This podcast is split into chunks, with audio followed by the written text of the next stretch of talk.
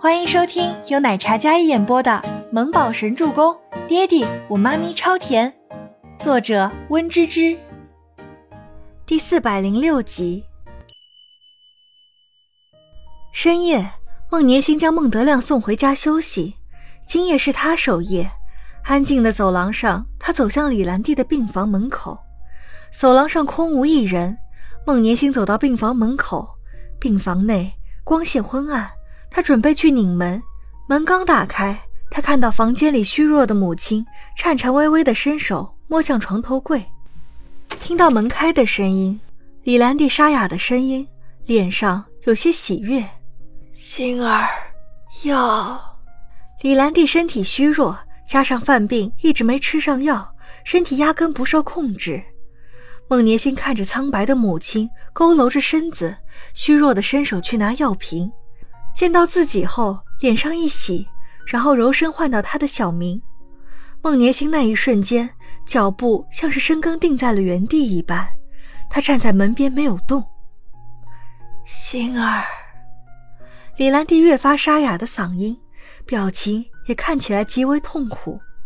她欣喜的笑容变成疑惑，看着自己无动于衷的女儿，想要让她给自己拿救命的药，但下一秒。孟年星迅速关上了房门，内心的恶魔像是被唤醒。孟年星选择了遵从。李兰娣疑惑的神情瞬间惊恐起来，她伸在半空的手忽然垂下来，看着那紧闭的房门，痛苦不堪，震惊、不解，随后是绝望。孟年星拉上病房的门，整个人浑身冰凉，可他还是没有再打开房门，而是选择离开。听到离开的脚步声，李兰娣不敢置信，直到闭眼时，她也没有明白为何她的亲生女儿不给她救命的药。孟年星装作若无其事的离开医院，回到车里，装作找什么东西。没一会儿，他才折返回病房。一念成佛，一念成魔，孟年星彻底黑化一般。他哪怕浑身血液都要凝固住了，哪怕那个时候那双脚都僵住了。可他心里没有半点后悔，他内心生出一抹邪恶，他甚至想要看到伯言知道他母亲病逝的时候的震惊和自责，他要让他们夫妇后悔，就是他们气死了他母亲。孟年心疯了，他像一个无可救药的女魔头。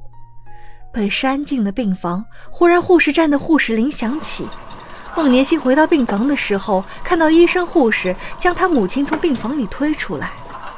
病人休克，立马抢救！护士呼喊的声音落在孟年星的耳膜里，孟年星立马小跑上前：“妈妈，你怎么了？”在看到李兰娣真的没了声息一样躺在那里戴着氧气面罩，孟年星眼泪唰的落下来。哪怕已经知道这个结果，可心里还是会慌起来。不，孟年星，妈妈本就时日无多。你只不过是心疼他身体，让他早日解脱罢了。妈妈身体本身无碍，都是因为周伯言和倪清欢联手起来，气得他病重的。好了，我知道了。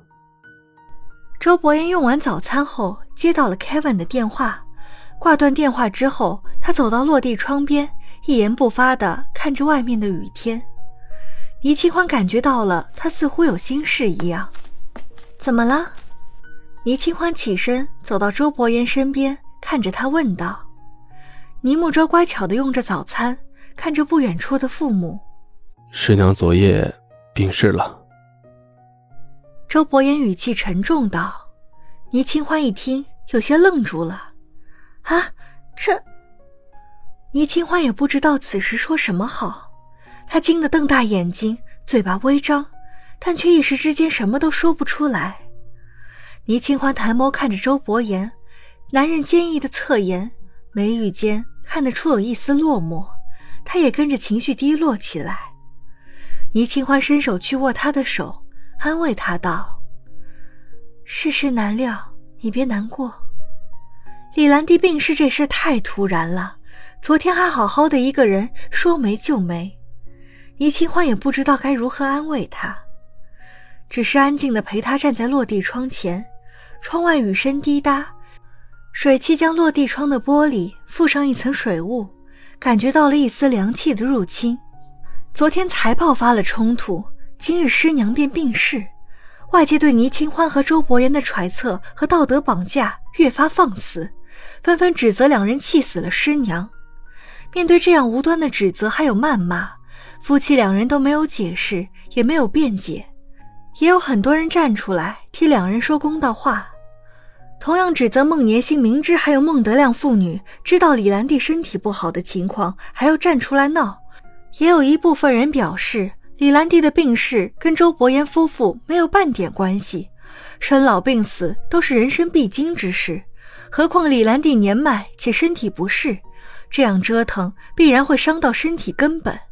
大家也是心疼周伯言夫妇。无辜被扣上这样的帽子，所幸这样网暴的环境还有清醒的人，媒体无法捕捉到半点周伯言夫妇的蛛丝马迹，只能追踪到他们一家三口的医院，没有任何采访和声明，双方都是从沸沸扬扬到一言不发，仿佛都陷入了悲痛里。秦岚得知李兰娣去世了，本来她没什么大问题的身体，似乎也有些不舒服起来。